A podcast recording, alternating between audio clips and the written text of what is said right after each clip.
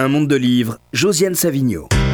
Bonjour et bienvenue dans un monde de livres. Bonjour Philippe Soler. Bonjour. Alors nous sommes le 28 novembre, donc je vais dire quelque chose que vous détestez, mais je vais le dire quand même. Bon anniversaire.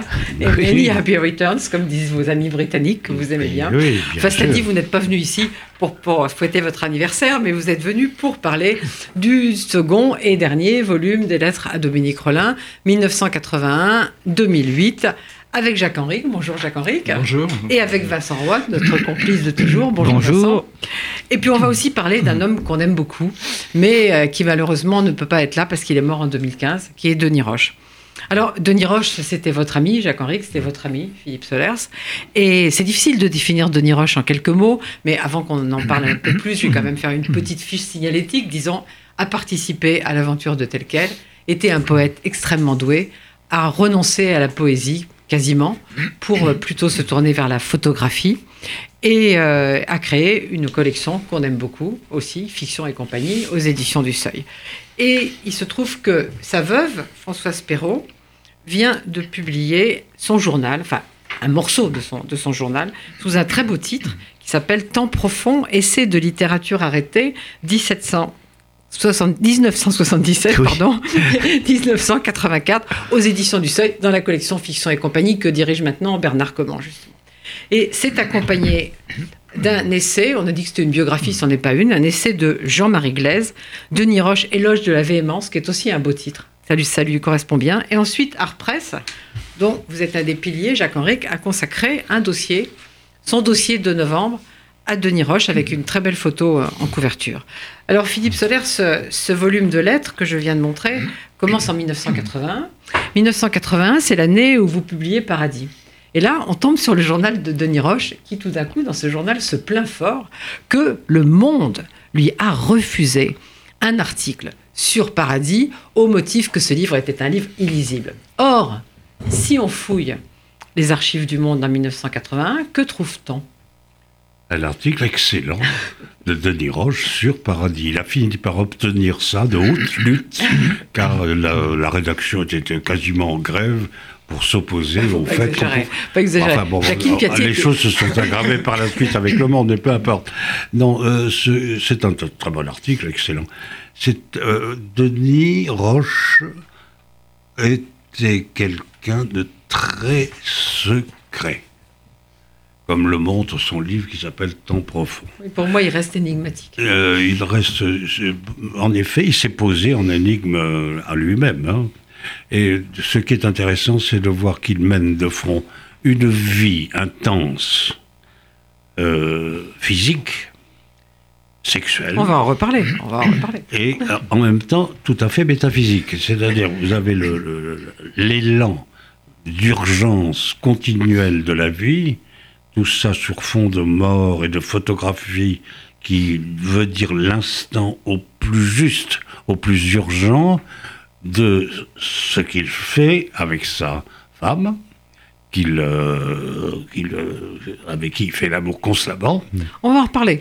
Et, et- non, mais je voulais dire simplement que il est important de voir que physique et métaphysique peuvent très très bien marcher ensemble à condition de rester libre et il est resté sous toute apparence de rassemblement, d'éditorial, etc. Non, un être libre qu'il faudrait euh, relire et, euh, et célébrer. Mais on va y venir, on va le célébrer, on est là pour ça. Alors, avant qu'on parle de certaines de ces 248 lettres de votre volume, Philippe Soler, ces lettres à Dominique Rollin, euh, je voudrais, qui ont été donc éditées par Franz de Haas, je voudrais rendre hommage à sa préface, qui est un petit, un bref essai, qui est très pertinent. Il souligne que cette période, pour vous comme pour Dominique Rollin, est une période de grande création. Et puis, euh, il cite un passage que j'aime beaucoup d'une lettre du 10 juillet 1995. Je pense que si je n'avais pas eu en exemple ta régularité d'horloge, ton maintien inouï, j'en aurais fait, donc j'aurais vécu dix fois ou cent fois moins. Alors Dominique Rollin vous a entraîné dans sa discipline? C'était un exemple euh, tout à fait étonnant de quelqu'un qui vivait d'une façon extraordinairement ponctuelle, hein, avec un, emploi du temps de façon euh, militaire. Donc, euh, moi, j'avais quand même tendance à me dépenser beaucoup par-ci, par-là. Mais donc là, elle me rappelait sans cesse l'axe duquel j'aurais eu tort de sortir. Alors, je voudrais vous expliquer sur une expression que vous employez très souvent. Je n'ai pas encore retrouvé ma main. Ou bien j'ai ma main d'été. C'est quoi avoir la main? Avoir la main, c'est avoir le corps qu'il faut pour être euh, en alerte pour écrire. C'est-à-dire là, c'est l'été en général, je fais pas mal de sport encore, je nage, je joue au tennis. Mais tout ça ne me donne pas forcément la main. J'écris tout à la main, euh, pas d'ordinateur. Non, bien sûr. Il faut que la main euh, aille directement s'exprimer depuis le cerveau avec les mots, puis voilà. Alors, quand la, vous dites, la main est faite pour les mots. Oui, quand vous dites la main a tendance à devenir une main de nanti plutôt que d'aventurier, c'est quand on se laisse aller à la Ah facilité. ben oui, ça, il faut faire attention. Je- là, je tape sur ma main, le- le- l'espèce de, de connard nanti. Oui, reprends Alors- la route. Alors dès 1981, on assiste à, à ce qui va devenir femme. Vous dites, euh, qui paraîtra en 1983, vous dites, je pense le plus froidement possible à l'idée du roman public, femme. Femme, ça va être du paradis appliqué. Alors ce serait en effet, comme l'a dit Philippe Forest dans son essai sur vous, une réécriture de paradis de manière plus lisible, comme on dit. On peut le dire comme ça. hein.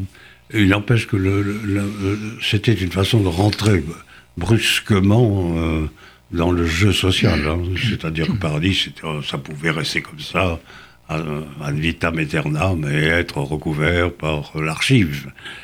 Il fallait à ce moment-là s'occuper un peu d'histoire directe.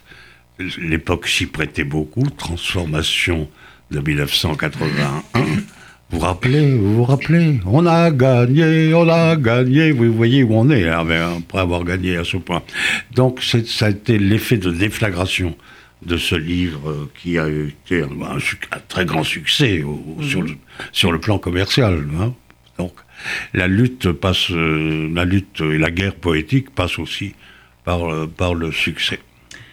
Alors, il y a une lettre du 15 juillet 1985. Vous vous doutez bien qu'avec avec moi, vous ne pouvez pas y échapper. Parce que, qu'est-ce que vous lisez ce, ce jour-là? La leçon d'anatomie de Philippe Roth. Donc, vous ne pouvez pas y échapper avec moi. Et donc, vous faites une citation qui m'intéresse beaucoup. Ce qui pèse, ce n'est pas que tout doive nécessairement devenir un livre, c'est que tout puisse devenir un livre. Et compte pour du beurre dans la vie avant que ce ne soit fait. Vous êtes d'accord avec ça? Bah oui, complètement. Euh, c'est- Je n'ai rien retranché de, de ces lettres. Et par exemple, quand j'ai dit du bien de ce livre de, de Roth, qui a été un ami quand même, euh, qui est un très bon livre, euh, je suis tout à fait, tout à fait sincère. Et c'est vrai. Jacques Henrique aussi, cette phrase, elle vous plaît? Bah, Elle me plaît. oui, bon, ouais, le- oui, si c'est pas un livre, c'est pas la peine. Vincent Oui, je voudrais tout de suite dire quelque chose parce que je vais oublier. euh, vous, vous parliez de, de, de Solers et de. et effectivement, il y a beaucoup de références à la main. Oui. Et ça me fait penser à quelque chose qui est très proche, je crois, de l'œuvre de Philippe Soler, à une, une remarque de, de Calasso, je ne sais plus dans quel livre, où il dit, vous m'y avez fait penser, j'y ai pensé quand j'ai lu les lettres à Dominique Rollin, quand il parle souvent de la main de sa main d'été, effectivement, j'ai pas retrouvé ma main, j'ai pas encore ma main.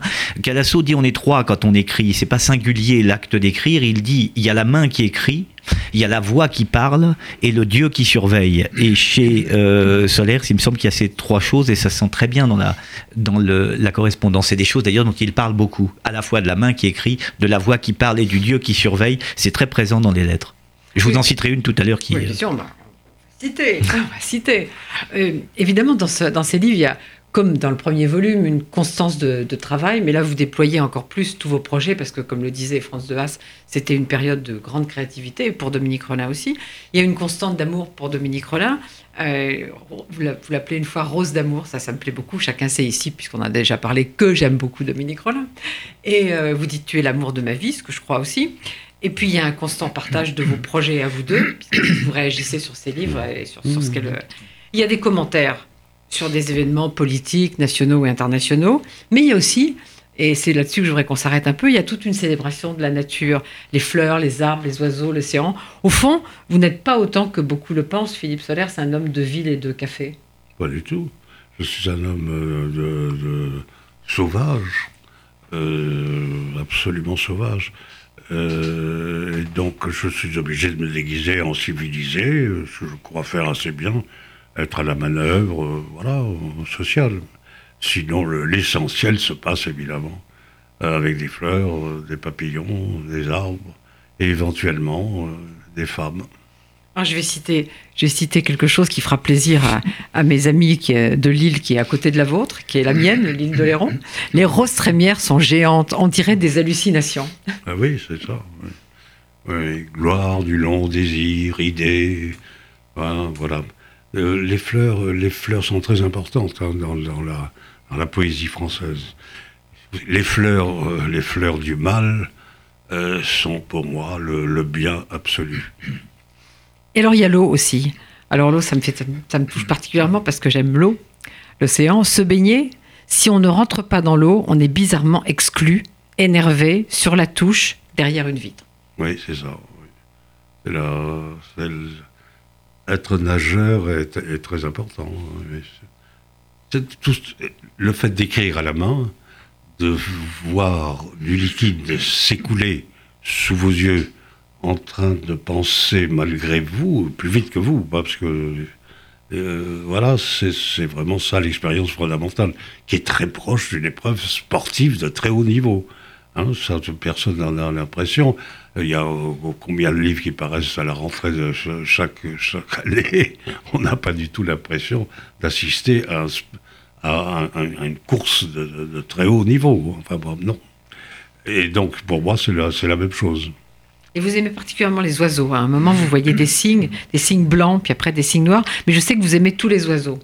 Bien sûr. Qui, moi, me font peur. Parce que j'ai sans doute trop, trop regardé Hitchcock. Pourtant, vous aimez beaucoup Hitchcock. Je n'aime pas beaucoup les mammifères qui ont de sourdes intentions, en général très féculentes, très moisies, très ressentimentales, très vulgaires la plupart du temps. Euh, nous avons des exemples nombreux, hélas, sur ce plan. Les oiseaux, vous les entendez pas ou très peu. Leur cri me réveille euh, le matin. Euh, ils passent en silence. Vous, ne voyez jamais un, oiseau mort. Ça, n'existe pas.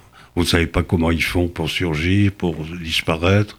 Là, je vis à la, à la limite d'une réserve d'oiseaux, vous savez, c'est des aigrettes, c'est des hérons, hérons cendrés, euh, bon, plus euh, mouettes, mouettes rayeuses, goélands, cormorans, patati, patata. Voilà. Donc euh, à ce moment-là, il y a même un faucon de temps en temps qui est là, et, que je regarde lorsqu'il va piquer dans le, sur la digue.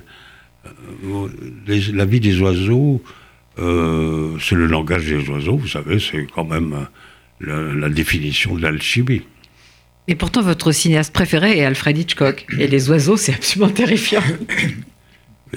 bah, euh, il a, euh, Hitchcock, vous disiez. Oui. Hitchcock a voulu euh, monter. C'est un, c'est un grand, grand spécialiste de l'hystérie. Hein, voilà. Mhm. Donc il a, il a compris. Elle s'en est plainte par la suite, mais elle a eu tort. Euh, et il a compris qu'il pouvait faire monter Tipi Hedren euh, dans une euh, vraiment dans une exacerbation complète. De ce point de vue, la scène où elle est attaquée par les mouettes dans la chambre où elle a eu tort de s'aventurer, comme si elle avait un secret à révéler que les oiseaux le sentent, car peut-être que les oiseaux sentent que vous n'êtes pas très net comme être humain ah, et décident, voilà, c'est ça. C'est pour ça que les mouettes me font peur quand elles décollent tout d'un coup. Démonstration, démonstration de ce jésuite britannique. qui est un naturalisé américain, mais qui a compris comme personne ce que devait être le cinéma, amené au cinéma en tant que cinéma. Enfin, il n'y a, a, rien de mieux que Hitchcock, évidemment. C'est un génie absolu et un oiseau. Jacques-Henri, vous connaissez très bien l'œuvre de Solers, vous avez écrit de nombreux articles sur lui. Donc je suppose que dans ce livre, vous avez retrouvé la jeunesse de beaucoup de livres que vous, avez bah, critiqués. Écoutez, ça fait 60 euh, ans que je lis Solers. Je crois bien que je, aucun de ses livres ne m'a échappé, ni de ses textes, donc j'ai une longue pratique de, de, la lecture de ses livres. Euh, il y, a un certain nombre de, de choses qui m'ont je peux dire étonné. Euh, moi, j'avais l'image que j'avais de Solaire, c'était quelqu'un qui écrivait un livre, et puis il écrivait ensuite un autre livre, et puis ensuite un autre livre. Ce que je ne voyais pas bien, c'est que écrivant un livre, il avait déjà euh, le projet d'écrire un autre livre. Pour moi, c'est un peu surprenant parce que bon, dans mon petit cas, je publie un livre, puis après, je, je pense à rien. Pendant deux ans, je pense à rien, et je pense surtout pas à un autre livre. Et là, c'est extraordinaire. C'est une, euh, une sorte de laboratoire là euh, qui m'a vraiment euh, surpris. Quand vous disiez, euh, Josiane, que Denis Roche était pour vous énigmatique, et Solaire, si vous n'êtes pas énigmatique un petit peu Si. eh bien, moi, je vais vous dire, il m'est aussi énigmatique que, que Denis Roche. Bon, j'ai pas eu les. On a, été amis, disons camarades, etc. J'ai eu avec Denis, mais ça, je peux en parler tard, tout à l'heure, Oui, euh, des, liens plus, plus étroits avec Denis, parce que, bon, d'abord, il y a eu sa- la longue euh, époque où il était à la fabrique, on était voisins, on, on- voilà, on se voyait tous les jours. Bon. Et puis, même quand j'ai connu Solaire, je pense dans les. Faut dire, connaître pour, dans les années dire pour- 60. Pour, les gens qui nous écoutent, que la fabrique, c'est un lieu que vous avez Oui, investi voilà. à plusieurs. Voilà, enfin, plusieurs. disons, où, où euh, Denis Roche habitait, était voilà. voisin. Donc on, Des jar- sortes de- de on jardinait à l'ensemble étiez- le matin, donc on se voyait tout le temps. Mais je l'ai connu, je connu aussi en même temps. Je pense que c'est peut-être même avant. Euh, on- moi, j'ai dû vous rencontrer en 65 quand vous avez publié Drame. Bon, j'ai commencé Absolument, vous connaître. 1965, Voilà, de façon très 1965. précise. J'ai dû connaître peut-être euh, Denis vers 66-67, et avec Denis, on se retrouvait souvent à Venise. Euh, Donc on avait déjà des, des liens un peu de, de- de- de camaraderie, euh, voilà, de, complicité. On- je, je me souviens que euh, une fois on avait rencontré euh, Pound, que Solaire se voyait aussi souvent sur les intérêts. Bon, une autre fois, je l'amenais souvent dans un petit restaurant où il y avait deux sœurs, et c'était l'endroit où Pasolini venait. Enfin voilà. Donc j'a- j'avais des liens avec euh, avec Denis euh, qui me restent énigmatiques. Mais il vous reste énigmatique. Mais, mais Solers aussi, mais Solers aussi. Et alors, d'autant plus en lisant son livre, parce que j'imaginais pas ce- ce- cette force de travail incroyable. Alors évidemment, là, on voit dans le dernier volume, les lettres sont beaucoup plus courtes. Euh, bon, il y a un choix peut-être que vous avez fait, euh, peut-être plus C'est Franz qui l'a fait. Ça, c'est c'est pas Ah oui, d'accord.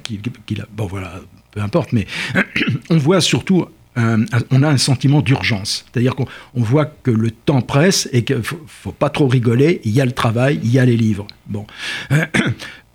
Le monde extérieur euh, est à peu près absent. hein. est en pleine décadence. Et- bon, alors il y a, il y a des allusions, il y a des Il dit déjà- allusions, il dit déjà que ça il y a des allusions politiques quand même. oui. Et- mais c'est important parce que les allusions politiques, les, les- qui viennent, qui sont assez fortes, c'est le lien à la, à la Chine déjà. Oui. Bon, euh, bon. Et puis aussi euh, les catholiques, euh, les- la lutte des catholiques irlandais. Et aussi la question de Sarajevo et puis après le Rwanda, les, les voilà, grands, les grands mais, pas de la, fin petite de- merde de, de, de- de- voilà. Euh, quand, quand il parle de, des hommes politiques, tout bon, c'est un gros con. je sais plus. Alors là, ça y va fort. Ce que j'ai bien aimé, par exemple, c'est des. le- le- il y a une lettre au début où il, où il parle, où il récite le Notre Père et le. Ah, j'ai trouvé ça formidable cette lettre où il répète le. le- voilà, c'est une lettre à Dominique euh, Rollin, euh, le Notre Père. il- et voilà. Il y, a, il y a des choses aussi qui devraient faire réfléchir les gens qui ont une idée fausse de ce qu'étaient les avant-gardistes, qui attaquaient les formalistes, etc. Ils pensent que Solers ne lisait sans doute que Joyce ou, ou Bataille, etc. Non, il, il y a des choses sur Verlaine qui sont, Ouais. qui sont très gentilles, très belles. Euh, ça- ça- Et même bon, souvent, je le trouvais un peu sévère avec Verlaine quand il parlait de Rimbaud, mais, mais je vois qu'en fait... On doit l'être, on doit l'être. il faut, oui, je comprends, je comprends. mais, mais, mais quand même, oui, mais Oui, il savait, il ah, savait bah de quoi il parlait. Ah, bah Bon. Et d'autre part, quand il fait la- l'apologie de, de- du livre de Hugo, je crois que c'est Les Misérables, ben, euh, oui, il lisait aussi Les Misérables. Oui, il disait, et, aussi, voilà. et aussi, quand il, quand il prépare son livre sur Vivant de nom, euh, il, il retourne vers Chateaubriand et donc euh, Mémoire d'outre-tombe, un chef-d'œuvre, Philippe Solers. Oh bah, voyons, voyons, comment pouvez-vous être révolutionnaire sans, sans lire les, les mémoires d'outre-tombe? Non, le- le- les révolutionnaires. Ce qui m'intéresse, moi, c'est la Révolution française à travers des protagonistes et des figurants ou des acteurs centraux qui peuvent être tout à fait d'avis différents, mais qui gardent leur côté énigmatique. Ces gens, plus je les étudie, plus ils me paraissent énigmatiques.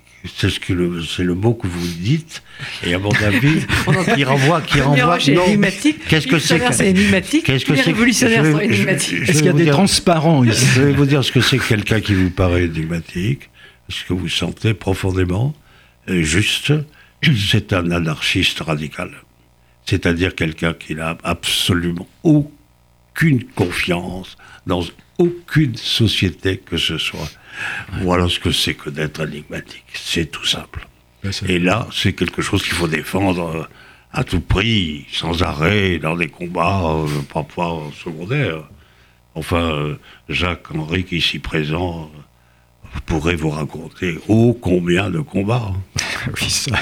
Vincent Roy Oui, non, ce que disait Jacques était intéressant quand il dit, euh, il, euh, dans, dans le- la correspondance, et ça se sent très bien, il dit il est tout à fait à l'écart et, et plus rien n'existe que l'écriture, les livres, etc. Et effectivement, on a l'impression qu'il écrit à côté de la société. Et c'est intéressant parce que Solers, dans tous ses textes, dans ses textes, dans les journaux, etc., a toujours beaucoup attaqué la société. Et il dit à un moment dans la correspondance, il dit, mais la société aime beaucoup qu'on l'attaque. Ce qu'elle déteste, c'est qu'on l'ignore. C'est ce qu'il dit. et- et- et c'est un exercice, cette correspondance est un exercice d'ignorance de la société. C'est-à-dire qu'elle est dans cette correspondance totalement niée et que les deux amants euh, vivent euh, très, de manière très intéressante, euh, vivent à l'écart, dans l'intervalle, dans l'interstice. À l'extérieur, quand il va euh, donner ses grands textes, tout à la fois au Monde, euh, et puis, et puis euh, plus tard euh, au Nouvel Obs, il va l'attaquer à partir des écrivains, il va trouver les angles pour attaquer cette société. Là, dans la correspondance, il se place, les deux amants se placent à l'écart, comme si, non pas elle n'existait pas, mais comme si elle était niée. En tous les cas, dans ce cas-là, elle ne passe pas par eux. Et c'est pour ça que l'amour se révèle avec autant de brio, si vous voulez. Moi, ce que, je, ce oui. que- oui, ce que je voudrais dire, c'est qu'à à, à lire ces- tout- toute cette correspondance euh, de Solers à Dominique Rollin, il, il faut rappeler à quel point, je crois, euh, le couple qu'il a été aussi bien avec Dominique Rollin qu'avec son, son épouse, Christa, Julia Kristeva, c'est un cas dans, toutes les, dans tous les grands couples de l'histoire, enfin, surtout pour l'époque, disons, du XXe siècle, qui est quand même très exceptionnel. Parce qu'on on en connaît les, les couples, Sartre, Beauvoir, bon, le, vous savez, la- la femme nécessaire, l'autre contingente, le, le- le- ou alors euh, Camus avec euh, la maîtresse, ou même Claudel avec la maîtresse. Enfin, c'est des, cas classiques. Il y a un cas plus intéressant, on n'en parle jamais, c'est Paulan avec Dominique Rollin. Parce que là, il y a un Dominique. truc. Euh. Henri. Qu'est-ce que j'ai dit Henri, Là, Henri. c'est pas de temps. N'a rien fait. Et peut-être pas complètement. je- Non, non, non, non, Non, non. pas temps. Euh, bah, Dominique, des Dominique. Donc, bon, je, je donc, re- je Dominique. Horry. Paulan avec Dominique, Dominique Horry, Horry. auteur d'eau. Voilà, bon, euh, merci. Bon, euh, qui, est- qui est là, un cas intéressant, on n'en parle jamais, mais où là, où là, il y a un truc pervers qui se joue, qui n'est pas dans les autres couples. Il y a le couple Aragon, Elsa, euh, traditionnel, un peu chiant, etc. Bon, le cas de, de Soler, c'est très exceptionnel. Ses fidélités à, à des femmes est quelque chose qui, qui n'est pas dans aucun de ces couples-là. Je pourrais en citer encore d'autres, des, des soi-disant grands couples de l'époque, mais euh, voilà, je voulais simplement dire ça, rappeler que, et on le voit très bien dans le, justement dans cette correspondance. C'est de l'amour. Philippe Solers, la musique. Alors la musique, très important. Donc euh, en 94, vous dites que Handel va être le musicien de l'été pour vous. Mais finalement, quand même, vous dites à un moment que à l'île de Ré, là-bas, dans votre lieu, c'est Bach qui résiste le mieux. Jean-Sébastien Bach. Absolument. C'est-à-dire que c'est ce qui s'approche le plus de la révélation de Dieu comme mathématicien fondamental.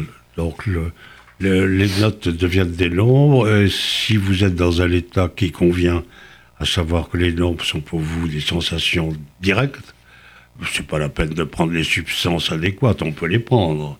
C'est pas du tout interdit. J'en fais même l'apologie à plusieurs reprises. Euh, ça va, ça va de soi.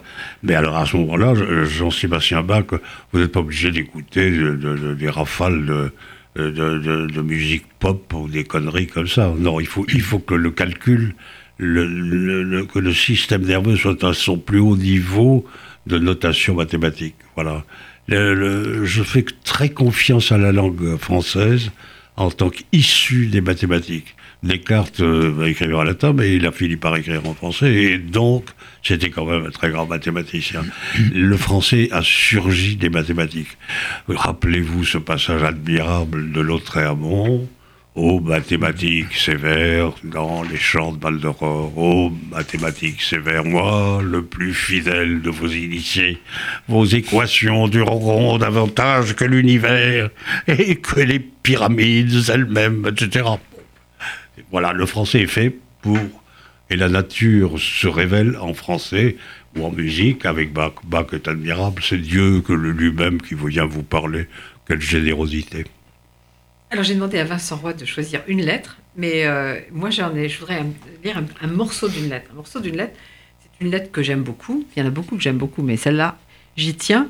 C'est le 21 juillet 1997. Chaque découragement prépare une revanche. Chaque trou noir un soleil. Chaque effondrement une course légère. Plus discipliné que les amoureux, ça n'existe pas.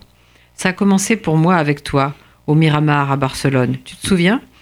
Le temps, là, est vertical. Il se sent lui-même. Il ne passe pas. Ce qui a été est. Je suis été. Voilà ce qu'il faut dire. J'étais, je suis, je serai, comme dit la Bible, je serai qui je serai. Le présent en hébreu est aussi un futur, le futur permanent de l'être été. Enfin, tu piges? Quand tu te sens fatigué, pense que je suis là, je te prends, je te porte, je te remplis ton stylo, je t'installe à ton bureau, et puis je te couche, je te cuisse, je te dors, et ça recommence. Pourquoi? C'est comme ça. C'était mon sermon du jour. Sincèrement, petite femme, je t'aime, Chamoud, je t'embrasse. à son roi?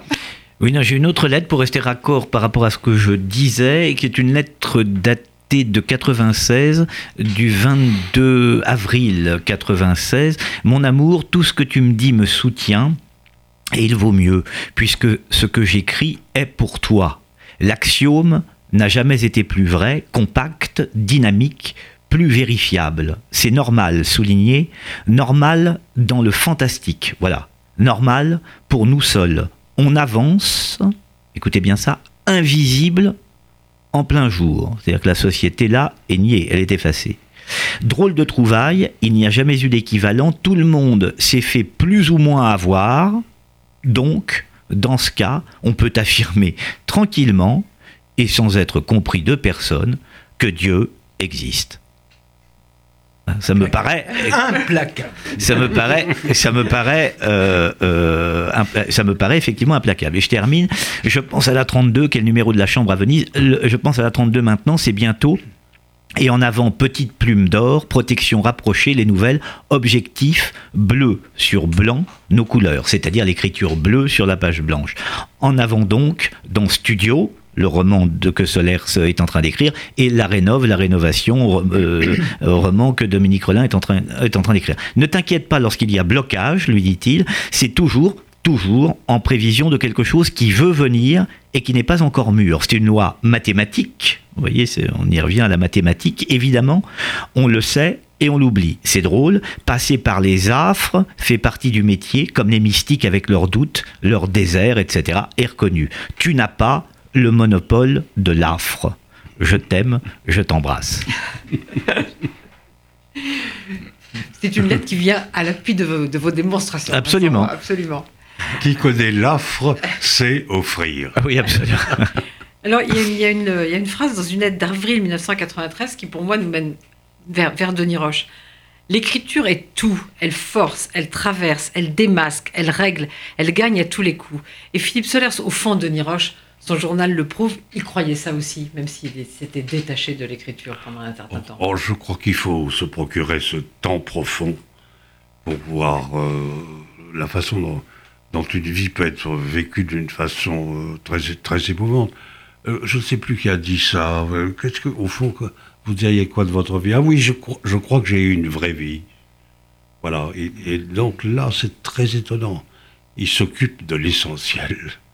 Savoir comment faire jouir sa femme. Hein, Dieu sait qu'il y revient. C'est tout à fait d'actualité. Tout à fait d'actualité. Et d'autre part, euh, comment être au plus près photographiquement de ce qui a lieu au moment où il est en train de monter ses rituels érotiques. Et là, ça devient extrêmement euh, impressionnant parce que c'est il l'écrit.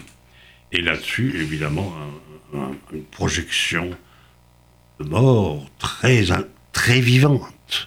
Il y a la, visite à la tombe étrusque commence le livre, c'est un chef-d'œuvre. Enfin, hein, ce qui m'intéresse, c'est d'arriver à une tombe, dit-il, de l'ouvrir pour faire sentir le bruit qu'il y a dehors.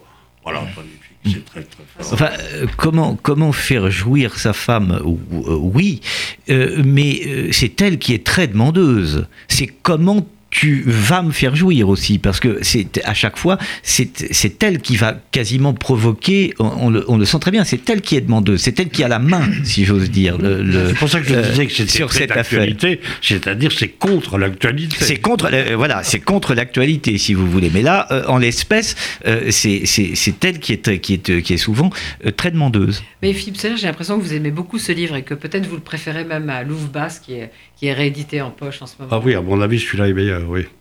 Vous pensez que c'est un grand livre de, de Oui, oui, oui. C'est son grand livre avec un autre que j'aime beaucoup qui s'appelle Le Boîtier de Mélancolie. Le Boîtier de Mélancolie. Alors ça, je ne sais pas si on, merveille on peut le trouver encore. C'est un, un, livre absolument magnifique qui a été est publié puis réédité, mais je pense qu'il faudrait le rééditer encore. C'est un livre magnifique. Et il faut quand même se rendre compte que c'est quelqu'un qui, s'inspirant visiblement de l'écriture automatique surréaliste, a écrit les plus beaux poèmes mécaniques qu'on ait publiés euh, au XXe siècle. Les idées centésimales de Miss et Ladise, par exemple. C'est un.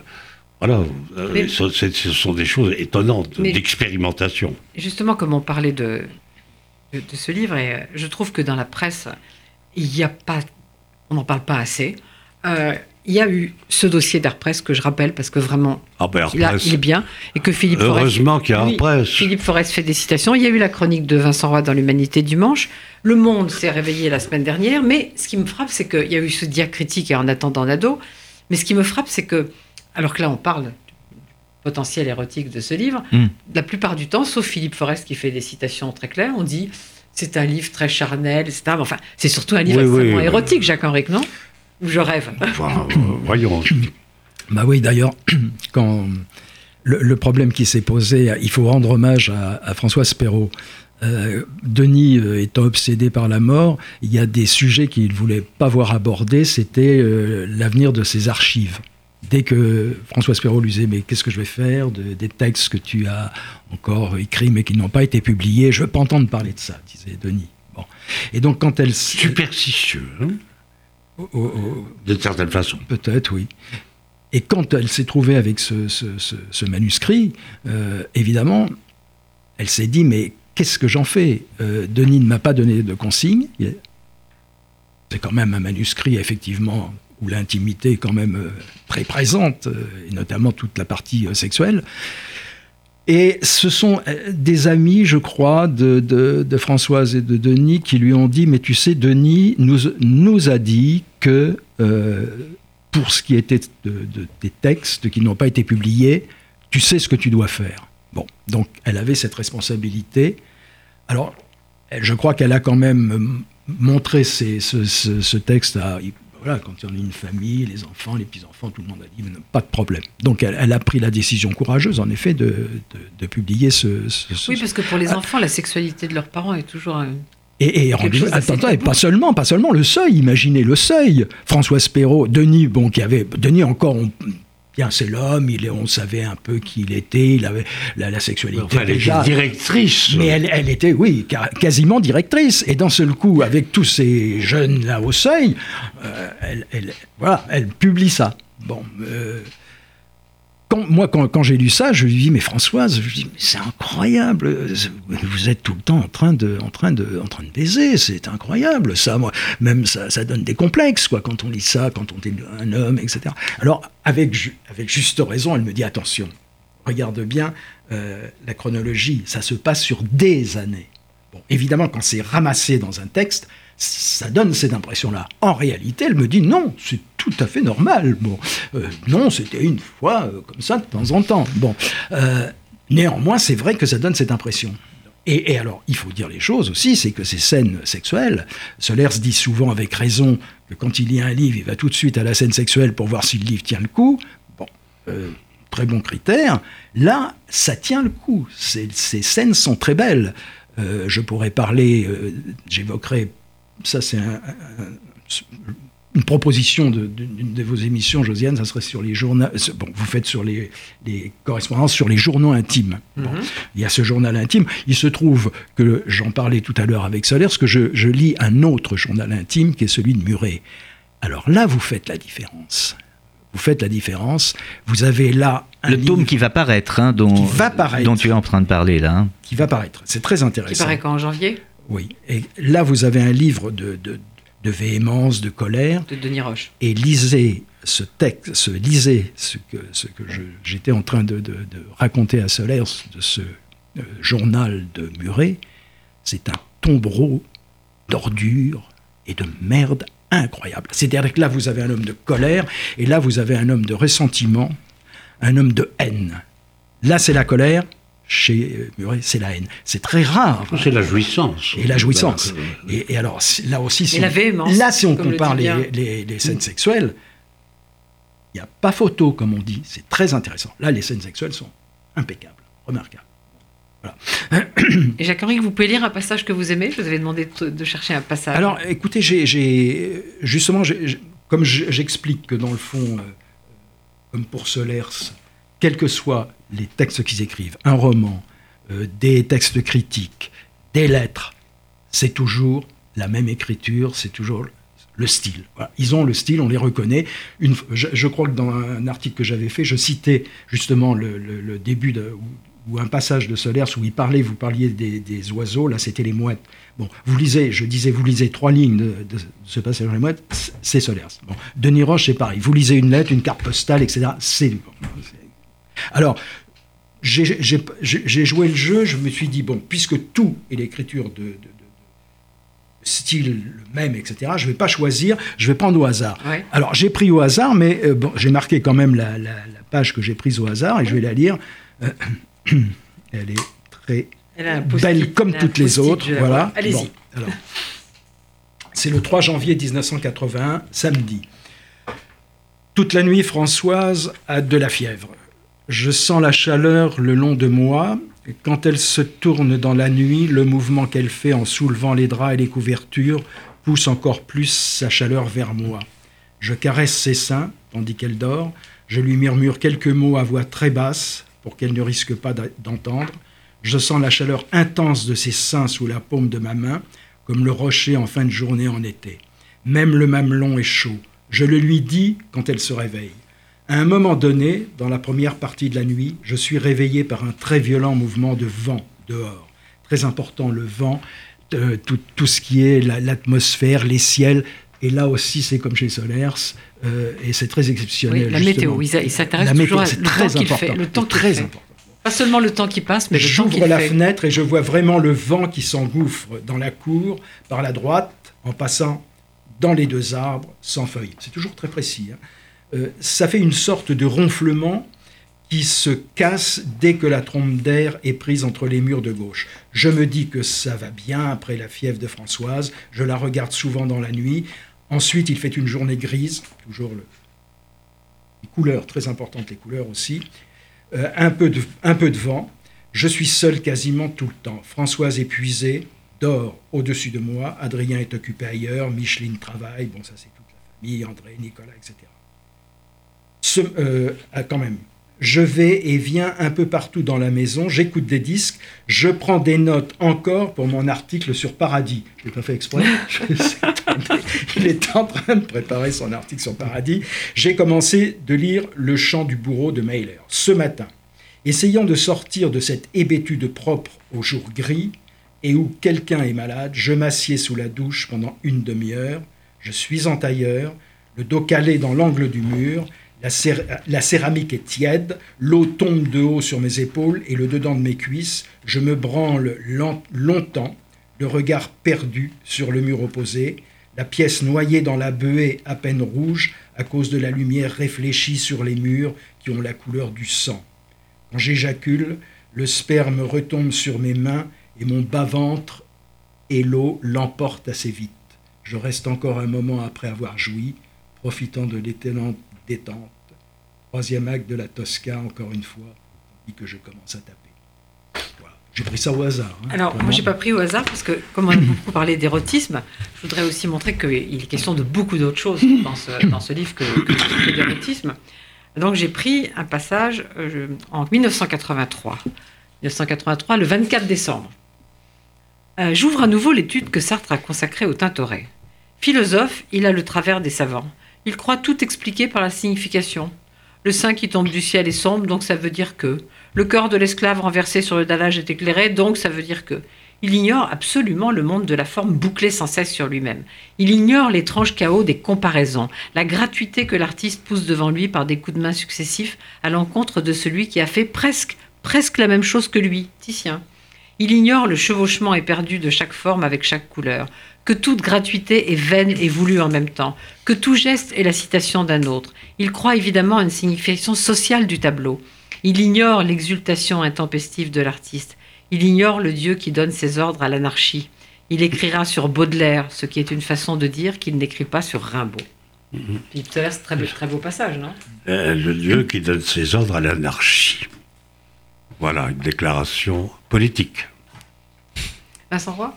Oui, non, non, euh, de- Non. très bien, Mais non, mais définition justement, vous avez, vous avez commencé votre chronique, ça, ça m'intéresse beaucoup parce que vous avez commencé votre chronique par Voici un document de première importance. Dans l'Humain Dimanche. Voilà, dans Ouais. dimanche, sur, sur, euh, de Ah oui, Et je trouve que c'est quelque chose d'important de savoir si c'est un document, c'est-à-dire un à côté de l'œuvre de Denis Roche, ou si c'est pleinement l'œuvre de Denis Roche. Ah, mais je pense que c'est pleinement. Non, je pense que c'est pleinement l'œuvre de Denis Roche. Mais ce que je voulais dire dans ce cas précis, c'est qu'il me semble, sauf à ce qu'on me démontre le contraire, mais qu'il y a peu de documents sur un couple hétérosexuel et autant de détails, un, un luxe de détails dans la sexualité que je n'ai pas trouvé ailleurs dans un autre journal intime, sauf évidemment à penser à Catherine Millet, puisque Jacques est là, mais qui, n'est pas dans le cadre d'un couple euh, euh, hétérosexuel. Et là, je trouve que c'est un document, effectivement, de ce point de vue, de toute première importance. Mais vous savez, ce qui lie les trois,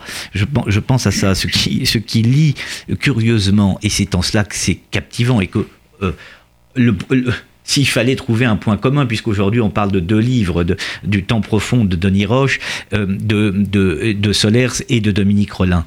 Je repense à cette phrase citée par Solers d'ailleurs dans euh, Centre, je crois, mais je peux me tromper. Euh, non, c'est pas dans Centre d'ailleurs, c'est dans un autre livre.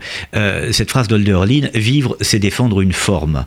Eh bien, ces gens, dans leur vie, ils avaient une forme à défendre et ils défendent une forme. Voilà, c'est le point commun qu'on pourrait avoir entre ces trois personnages, c'est que chacun dans leur secteur défend une forme. C'est rare ça, madame, les gens, les gens qui défendent une forme, qui savent vivre, c'est-à-dire précisément euh, défendre une forme. Dieu, euh, Solers dit souvent que Dieu est, est esthétique, il y a une esthétique euh, à la vie qu'il appelle le goût, sa guerre du goût, etc. Mais voilà, défendre une forme, c'est pas rien de défendre une forme. Alors, je voudrais quand même dire un mot du livre de Jean-Marie Glaise, parce que je pense que les gens qui ne connaissent pas Denis Roche, c'est très important de lire le livre de, de Jean-Marie Glaise, qui a un très beau titre, Éloge de la véhémence.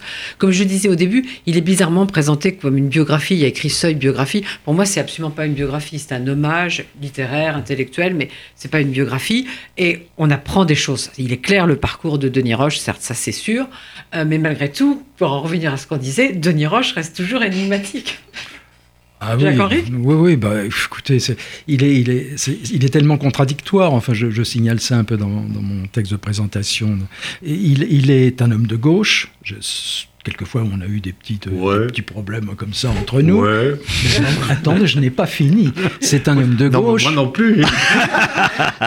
mais mais les, les textes que, sur lesquels il travaille et, et qui traduit, c'est Ezra Pound, et même j'ai appris de Rieux-La Rochelle. Donc déjà, bon, il, est, il, est, il a été chez les, chez les oratoriens, très violemment anticlérical, euh, bon, mais en même temps, il a une grande passion pour la peinture religieuse euh, de la Renaissance, c'est très clair.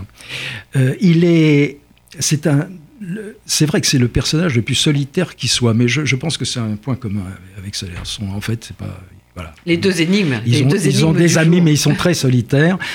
Il est très solitaire, sauf que lui, il a une, une famille incroyable. Il a beaucoup d'enfants. Comme Cinq. si, comme si, oui, et des petits enfants. Comme si, je dirais, il avait un peu besoin d'avoir cette espèce de- d'entourage familial comme ça pour vivre en fait sa profonde solitude. Donc il y a aussi quelque chose d'assez contradictoire comme ça, c'est-à-dire qu'il est très seul et en même temps il est entouré comme jamais par toute une famille. Euh, dans son travail de, aussi d'éditeur, euh, il, il- est très, alors à la fois des fois euh, comme ça très directif et il a des goûts très affirmés et en même temps une grande liberté. C'est-à-dire bon, il y a un moment, je ne sais pas si c'est qui signale ça, qui publie à la fois Catherine Millet et puis je ne sais quel autre livre qui n'a vraiment rien à voir avec ce, qu'écrivait Catherine. Bon, donc euh, là aussi, il est, il on n'arrive pas à le saisir. Bon, et, dans le fond, c'est- très bien. Donc, moi, je vois beaucoup de points communs entre eux, bien que les. Ils ont un point commun aussi, Solers et, Denis Roche, c'est ce qu'on appelait les avant-gardistes. Et en même temps, bon, même quand il attaque la poésie, Denis, mais ce sont des grands classiques. Il faut, regarder leur langue. La langue de Denis, euh, si on en cite, j'en viens d'en citer un morceau, ou les textes de Solers, ce sont des classiques. Bon, c'est pas, c'est pas. Alors évidemment, mais même quand on lit les, livres dits euh, formalistes ou je ne sais quoi comme Paradis, mon Dieu, si c'est pas de l'écriture classique, euh, voilà. Je voudrais, lire une des dernières lettres, une des dernières lettres assez brèves de, de Solers euh, dans ce volume. Le 4 août 2008. Mon amour, ma trésor. Pour la première fois, j'ai le sentiment vif de la coupure, c'est-à-dire du moment où ça peut être gagné. Je suis épouvantée de l'effort que je demande, mais comme je m'épouvante moi-même, on est deux. On est un, tout se passe grâce à toi, Demi. Et il le faut, sinon je ne tiendrai pas le coup dans l'absurde existence humaine. Ma petite grande chérie, belle beauté, que de choses claires, accomplies, inouïes, on a réussi ensemble. Ça brille, ça s'intensifie, ça ne s'use pas, c'est de l'or. Je continue donc à fond jusqu'au retour qui est déjà là. Comme je pense à toi tout le temps, tu dois le sentir. La pensée est active même si elle n'apparaît pas. Beaucoup de bruit pour rien, bouillie, bavardage, mais la pensée est là. Je te fais hibou, je t'aime. Imbécilité totale de l'actualité, aucun intérêt.